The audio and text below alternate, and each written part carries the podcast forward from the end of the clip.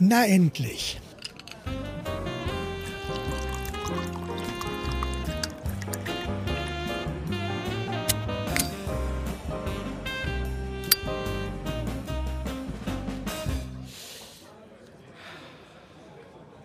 Mein Name ist Marc Perlmichel.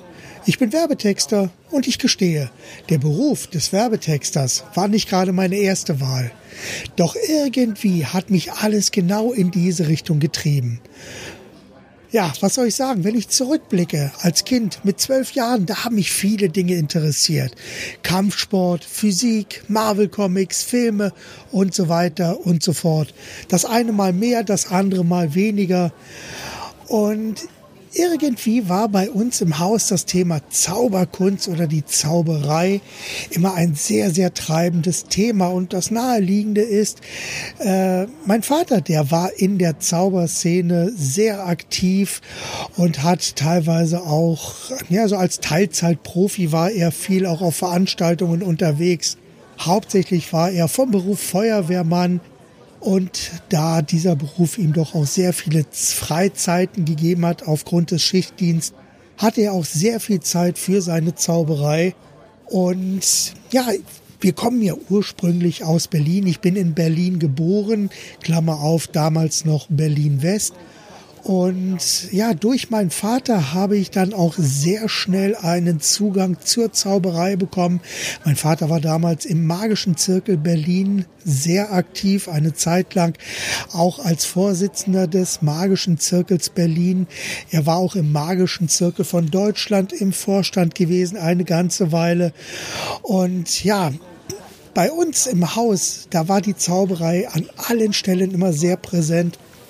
Wir haben viele Menschen kennengelernt, internationales Publikum. Wir hatten eigentlich immer Besuch aus Amerika, aus Schweden, aus Finnland, aus England, aus Spanien und so weiter und so fort. Sehr, sehr viele Kontakte hatten wir auch zu den Niederlanden. Also die Zauberei war immer sehr präsent. Aber am Anfang hat mich die Zauberei überhaupt nicht interessiert. Also ganz im Gegenteil. Ich habe zu meinem Vater sogar gesagt, komm, lass es sein. Zauberei interessiert mich nicht. Ich will das nicht. Das war so die typische Abwehrhaltung eines Heranwachsenden. Aber dann passierte etwas. Irgendwann kam mein Vater dann mit einem Videorekorder an und ja, einige Videobänder von Fernsehaufzeichnungen, von Fernsehaufzeichnungen machten dann auch so ihre Runde und irgendwann hatte ich da ein Band, das hat mich irgendwie fasziniert. Und da waren zwei David Copperfield Shows drauf. Nach diesen beiden Copperfield Shows, da war eine Show von Doug Henning und danach noch Siegfried und Roy. Also das sind alles Namen. Wer also so ein bisschen in die Zauberszene hineinriecht, der wird sehr, sehr schnell diese Namen kennenlernen. David Copperfield war ja auch eine Zeit lang hier in Deutschland sehr aktiv. Siegfried und Roy sowieso. Und auch Doug Henning war in den Zauberkreisen eine sehr hoch angesehene Figur, die also mit den TV-Specials noch vor Siegfried und Roy und vor David Copperfield angefangen haben. Im Grunde genommen hatte ja David Copperfield Doug Henning damals beerbt bei einem Broadway-Projekt und da startete dann auch die Karriere von David Copperfield. Aber mich hat hier die Zauberei wenig interessiert. Was mich interessiert hat, war etwas vollkommen anderes, nämlich in der Doug Henning Show. Da war ein Zauberkünstler, der hat etwas total Verrücktes gemacht der hat Spielkarten weit geworfen. Und das war wirklich, also er war auch eine Zeit lang in den, im Guinness of, Buch, im Guinness Book of Records war er mit seiner, mit seinem Kartenweitwerfen vertreten. Er hat ein Buch veröffentlicht, Cards as Weapons, also Spielkarten als Waffen. Als PR-Stand hat er das also auch dem äh, Pentagon als alternative Lektüre eben nahegelegt, um eben die Truppen zu bewaffnen. Nimmt man doch einfach Spielkarten und ja, das war Ricky Jay und ja, der hat mich irgendwie interessiert und über diesen Weg habe ich dann auch angefangen mit Spielkarten werfen, weil Ricky Jay war wirklich total lustig. Ich habe dann versucht herauszufinden, wie kann man Spielkarten wirklich so werfen Und ich habe da sehr, sehr schnell auch den Bogen raus gehabt und ich war dann in der Nachbarschaft ja schon fast berühmt berüchtigt, weil ich zum einen teilweise vom Balkon aus Karten geworfen habe. Bei dem einen oder anderen Nachbarn landete auch mal eine Spielkarte im geöffneten Fenster und ähnliche Scherze habe ich mir erlaubt. Einmal meinte ein Nachbar, er hat eine Spielkarte bei sich auf dem Fensterbrett oben äh, im dritten Stock gefunden und fragte mich, ob die vielleicht von mir sein könnte. Ja, sie war von mir. Also dieses Spielkarten werfen, dieses Spielkarten weit werfen, war eine Sache, die mich damals total begeistert hat. Und ich habe mir Ricky J, wie gesagt, immer wieder angeschaut und dann habe ich natürlich zwischendurch immer wieder geguckt, wo bin ich jetzt gerade, habe dann so einen kleinen Ausschnitt von David Copperfield gesehen. Ja, und um eine lange Geschichte kurz zu machen, irgendwann bin ich bei David Copperfield hängen geblieben. Ich habe mir seine damals die zweite TV-Show angeschaut. Das war mein Einstieg und die dritte. Die beiden Shows waren direkt hintereinander. Und die habe ich mir immer wieder angeschaut und irgendwie hat mich das fasziniert und dann irgendwann so vom Hocker gehauen, dass ich ja mit der Zauberei angefangen habe. Und ich bin dann sehr, sehr tief in die Zauberszene eingestiegen, habe dann auch sehr schnell an Wettbewerben teilgenommen. Wobei ich an dieser Stelle sagen muss, mein Vater hat mich hier kaum unterstützt, hat mich immer das machen lassen, was ich wollte. Also ich musste im Grunde genommen auch hier auf die harte Tour alles lernen, was funktioniert und was nicht. Und das habe ich dann auch sehr, sehr schnell gelernt. Und das Interessante ist, ich musste mich natürlich natürlich auch erst einmal in verschiedenen Bereichen ausprobieren und herausfinden, was gefällt mir denn. Und mein Glück an dieser Stelle war natürlich, dass ich Zugriff auf viele, viele Bücher, auch historische Bücher hatte, so dass ich hier also richtig einsteigen konnte. Und äh, ich hatte natürlich auch so ein bisschen Zugriff auf bestimmte Requisiten. Ich wusste, wo ich auch was bekomme. Und ja, in dieser Zeit habe ich also sehr, sehr viel gelernt. Nun ist natürlich jetzt auch hier wieder die Frage, was hat das mit Zauberei zu tun? Beziehungsweise was hat Zauberei mit Verkaufen zu tun? Nun, Zuerst einmal geht es bei beidem immer wieder um Begeisterung. Zum einen natürlich die Begeisterung für mich, für die Sache, und natürlich, wenn ich Zauberkunststücke für andere Menschen vorführe, dann ist es auch hier immer sehr, sehr ratsam, so die Begeisterung in die Sache hineinzulegen, denn durch die Begeisterung springt natürlich auch bei einem Zauberkunststück, bei einer ganzen Nummer dann auch der Funke über und von einem Augenblick zum anderen verändert sich hier die Situation. Und später lernte ich natürlich auch über die Zauberei noch mehrere Dinge. Ich habe dann damit so ein bisschen auch mein Taschengeld aufge, ja, aufgebessert, sehr, sehr früh aufgebessert. Ich habe sehr schnell angefangen im Businessbereich als Zauberkünstler Künstler in verschiedenen Berliner Hotels zu zaubern. Das war also wirklich total klasse. Da erzähle ich später noch ein bisschen mehr. Wie gesagt, für mich ist jetzt erst einmal die Brücke zwischen Zauberkunst und Verkaufen wirklich sehr, sehr wichtig. Denn beides hat natürlich etwas auch mit Verkaufen zu tun. In der Zauberkunst sagt man beispielsweise zu einem Kunststück oder zu einer Darbietung, man muss auch hier sich verkaufen, man muss sich präsentieren, man muss den Effekt richtig verkaufen. Und an diesem dieser Stelle, da merkt ihr dann sehr, sehr schnell, was bei einem Zauberkünstler funktioniert, was nicht funktioniert, ob er nur irgendeine Nummer runterzieht und dann eins, zwei, drei Einträge nacheinander vorführt oder ob er alles richtig verpackt, ob er hier den passenden Vortrag hat, die passenden Akzente setzt, ob jetzt alles wirklich so weit stimmig ist, sodass dann ein Zauberkunststück, eine Nummer, ja, eine komplette Darbietung, die dann 15, 20 oder 50 Minuten dauert, je nachdem. Also Wettbewerbsnummern dauern üblicherweise, ich glaube, das waren so zwölf Minuten. Und wenn man so jetzt auf Veranstaltungen engagiert ist, dann ist das meistens so 20 bis 30 Minuten. Aber so auch abendfüllende Zauberprogramme, das sind natürlich dann so etwas längere Programme, die dann wirklich über die Zeit eine Spannung aufbauen müssen. Und hier gilt es natürlich dann wirklich nicht nur Akzente zu setzen, Pausen zu setzen, sondern man muss wirklich jede einzelne Darbietung jeden einzelnen Teil des Gesamtprogramms einstudieren. Man muss damit arbeiten, man muss an den Effekten arbeiten, die Vorträge müssen sitzen. Gegebenenfalls muss auch noch die Musik mit dazukommen. Und das ist dann natürlich genau der Punkt, wo man dann auch merkt, das, was man hier in eine Zauberdarbietung hineinsteckt, was man also in eine Präsentation hineinsteckt, genau einer ähnlichen Struktur folgt natürlich auch ein Verkaufsgespräch. Auch das ist ja eine immer wiederkehrende, sehr ähnliche Situation, die man da erzeugt. Und ein sehr gutes Verkaufsgespräch hat typischerweise auch fünf Phasen.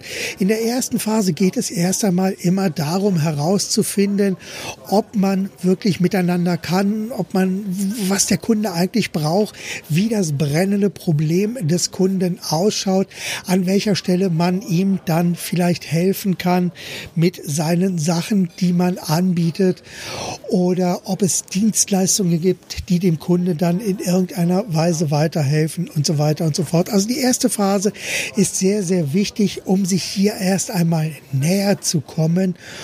Und im nächsten Schritt geht es dann, also ist dann die Phase Nummer zwei, da geht es dann wirklich darum, einen gemeinsamen Nenner zu finden und diesen gemeinsamen Nenner dann auch mit einem konkreten Angebot, mit einer Lösung, also einem Produkt oder einer Dienstleistung so zu erfüllen oder so zu belegen, dass hier, und das ist dann die dritte Phase, der potenzielle Käufer, der potenzielle Kunde, im Augenblick ist er ja nur ein Interessent, dass er hier also Gemeinsamkeiten findet, dass er hier also wirklich entdeckt, was bringt mir diese Lösung, wie löst diese dieses Angebot oder dieses Produkt beziehungsweise diese Dienstleistung mein brennendes, mein brennendes Problem, hm, schweres Wort.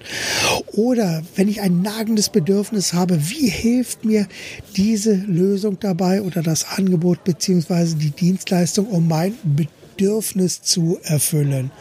Ja, und wie gesagt, beides ist letzten Endes eine Form der Präsentation. Und im Verkaufsgespräch, und das ist dann die Phase Nummer vier, ist es natürlich dann auch sehr, sehr wichtig, das ist dann auch so ein bisschen der Punkt, wo es dann um die Überzeugung geht, dass hier also der potenzielle Kunde auch wirklich erkennt, das ist eine Lösung, die löst mein Problem oder die erfüllt mein Bedürfnis, was ich erfüllt haben möchte.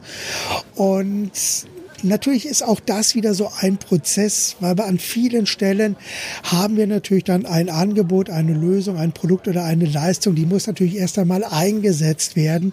Und das ist tatsächlich an manchen Stellen auch so ein Entscheidungshindernis.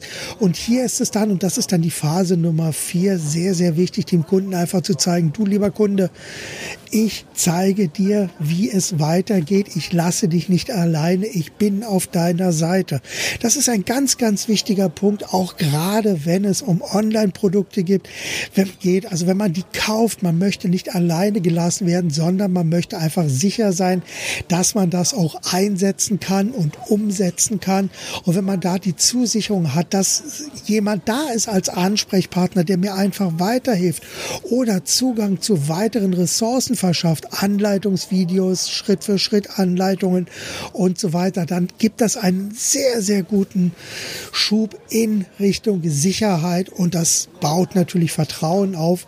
Und die fünfte Phase ist natürlich, dass man dem Kunden dann auch einen guten Grund gibt, um sich jetzt zu entscheiden oder um sich überhaupt zu entscheiden, je nachdem, wie hoch die Dringlichkeit ist, weil Dringlichkeit verändert ja wie bekannt ist, alles im Entscheidungsprozess. Je drängender ich eine Lösung brauche, umso schneller entscheide ich mich. Heißt also, wenn beispielsweise die Hütte brennt, dann rufe ich sofort die Feuerwehr. Da rufe ich nicht erst fünf Anbieter an und fange da an zu verhandeln, sondern das Haus soll gelöscht werden. Und wie gesagt, ähnlich, sehr, sehr ähnlich ist es auch beim Einstudieren einer Zauberdarbietung oder auch eines einzelnen Kunststücks. Auch hier kommt es wirklich darauf an, dieses Kunststück in einen Rahmen zu verpacken, eine Geschichte zu verpacken. Niemand will Zauberkunststücke sehen, wo einfach gesagt wird, jetzt nehme ich hier ein Tuch, ich packe das Tuch in meine Hand, ich mache dies, ich mache jenes und so. Das sehen die Zuschauer. Was die Zuschauer hier eher wollen, das ist wirklich eine Geschichte, die sie mit einbindet. Das ist so ein bisschen auch das Prinzip aus dem Schreiben, nämlich Show, don't tell. Also erzählt den Menschen nicht, was sie sowieso sehen, sondern versuche deine Präsentation so aufzubauen, dass du eine Geschichte drumherum hast, dass du also Storytelling hier par excellence betreibst, um einfach dein Zauberkunststück zu einem echten Erlebnis werden zu lassen. Und auch hier hast du dann natürlich so deine drei Akte. Zuerst einmal wird so der Grundrahmen geschaffen, dann wird also die Handlung aufgebaut und zum Schluss boom, kommt der Effekt, der dann im Idealfall alle aus den Schuhen haut. Und wie gesagt, beim Verkaufen ist das letzten Endes genau das Gleiche. Hier gilt es also wirklich auch sozusagen den Verkaufsabschluss als den finalen Effekt zu sehen. Hier geht es also wirklich darum, den Sack zuzumachen. Und jedes Zauberkunststück lebt letzten Endes ja vom Effekt vom Überraschenden, vom furiosen Abschluss. Und beim Verkauf ist das genau das Gleiche, denn ohne Abschluss kein Umsatz, ohne Verkauf kein Geld in der Kasse. Und jetzt stellt euch doch einfach mal vor, ihr hättet eine Zauberaufführung, in der der Künstler jedes Mal etwas präsentiert und vor dem Finale aufhört, vor dem eigentlichen Effekt abbricht und mit etwas Neuem anfängt. Klingt irgendwie langweilig? Ja, ist es auch. Letztlich folgt, wie gesagt, Verkaufen und Zauberei immer einem sehr ähnlichen Schema. Es braucht beides, eine gute Inszenierung, eine packende Story und einem Höhepunkt als Abschluss. Und natürlich, und das ist vielleicht der wichtigste Punkt, den ich euch heute mit auf den Weg gebe, beides braucht Übung, Übung, Übung. Für jedes Zauberkunststück braucht man viel Übung, viel Planung, da muss man viel hineingeben, damit am Ende etwas Vernünftiges bei rauskommt. Und genau das Gleiche gilt auch beim Verkaufen. Auch hier sollte man sich von Anfang an ganz genau überlegen, was sage ich zum Beginn, um in der ersten Phase ein erst einmal so herauszufinden, was der Kunde eigentlich haben will, wo der Schuh drückt, wo die Hütte brennt. Das muss man im ersten Teil, in der ersten Phase einmal herausfinden. Danach geht es darum zu üben, was in der zweiten Phase mit eingebracht wird und wie das formuliert wird. Wenn also die Angebote, Produkte, Lösungen und Leistungen mit ins Spiel gebracht werden. In der dritten Phase, das ist dann meist so auch der Punkt, wo dann verschiedene Einwände und Vorwände eingebracht werden. Da geht's dann vor und zurück. Auch hier heißt es vorbereitet sein, sich einfach überlegen, was könnten für Argumente gegen meine Lösung ins Spiel gebracht werden, um hier dann einfach einzugrätschen und hier besser zu werden. Und in der vierten Phase heißt es dann wirklich auch dem Kunden Vertrauen entgegenzubringen und eine vertrauensvolle Basis zu schaffen, indem man einfach dem Kunden ganz klar vermittelt, man steht an seiner Seite. Auch das will geübt sein, so etwas zu formulieren. Und ganz besonders muss natürlich das Finale geübt werden, nämlich der Effekt, der Verkauf beziehungsweise der Verkaufsabschluss. Nun, so sieht es nun einmal aus und das soll es auch für heute gewesen sein. Schaut euch diese fünf Phasen noch einmal ganz genau an, arbeitet mit diesen fünf Phasen und schaut euch selber eure Verkaufspräsentation genauer an und überlegt einmal, wie ihr da vielleicht noch mehr draus macht, wie ihr einfach mehr zeigt und weniger darüber sprecht, was ihr vorhabt. Und wie gesagt, beides gilt sowohl für den Verkauf mit gesprochenen Worten oder auch mit geschriebenen Worten. Natürlich, wenn ich das aufschreibe, da kann ich auf bestehende Strukturen aufsetzen, da kann ich so an bestimmten Stellen dann die richtigen Punkte mit einbringen. Da werde ich an anderer Stelle, an anderer Stelle garantiert noch drüber sprechen. Für heute soll es das erst einmal gewesen sein. Bis zum nächsten Mal. Alles Gute und ciao.